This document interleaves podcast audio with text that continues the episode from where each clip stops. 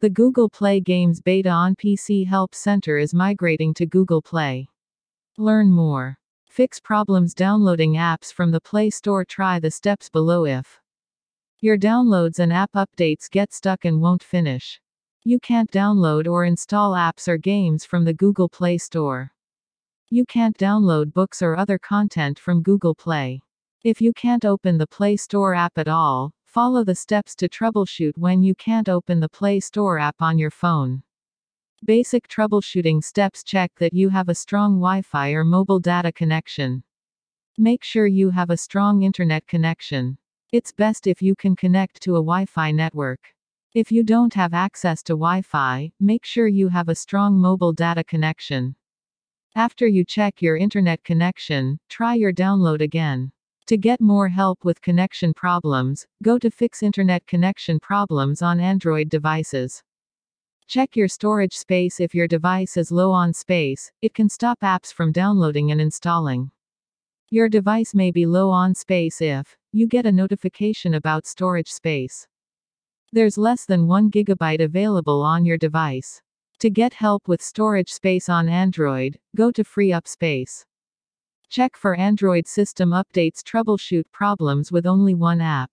Try these steps if you have problems when you try to download a specific app. Check if the app is available for your device. Open the Google Play Store app Google Play. Find and tap the app you want to download. On the apps page, it says whether the app is available for your device. If it's not available, you can't download it. Uninstall and reinstall the app. Open the Google Play Store app Google Play. At the top right, tap the profile icon. Tap Manage Apps and Device and then Manage. Tap the name of the app you want to delete and then uninstall. To reinstall it, tap Install or Enable. If you still can't download the app, try the troubleshooting steps below. More troubleshooting steps If you tried all the steps above but still can't download apps, try the steps below. After each step, try to download an app again to check if it fixed the problem. Close and reopen the Play Store on your Android device, swipe up from the bottom, hold, then let go. To close the Play Store app, swipe up on it. Open the Play Store again. Uninstall and reinstall Play Store updates. Make sure you're connected to a reliable Wi Fi connection. Find the Play Store app on your device's home or app screen. Touch and hold the Play Store app. Tap App Info. At the top, tap More and then uninstall updates.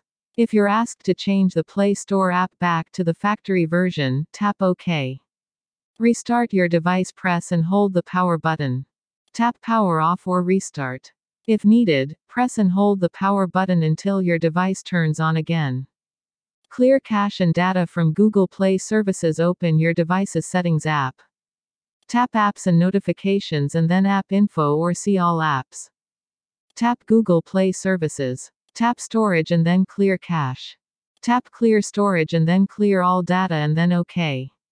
Remove and re-add your Google account when you remove your account, some information is removed from your device. Make sure you back up any important information before you complete this step. Learn how to remove and re-add your account. Clear the cache and data of the Play Store. Open your device's Settings app. Tap Apps and Notifications and then App Info or see All Apps. Tap Google Play Store. Tap Storage and then Clear Cache. Tap Clear Storage and then Clear All Data and then OK. Clear cache and data from Download Manager. Open your device's Settings app. Tap Apps and Notifications and then App Info or see All Apps. Tap Download Manager. Tap Storage and then Clear Cache. Tap Clear Storage and then clear all data and then OK. Get more help if you tried all the steps above and still have trouble. We recommend you contact the app developer or reset your device to factory settings. Related resources troubleshoot when you can't open the Play Store app on your phone. Problems with in app purchases Was this helpful? Need more help? Try these next steps. Ask the help community, get answers from community experts. Contact us, tell us more, and we'll help you get there.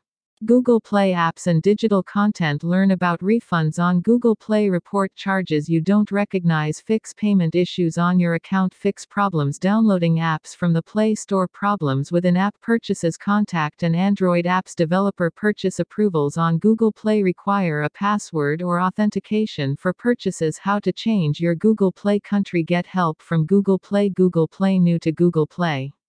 Learn how to get started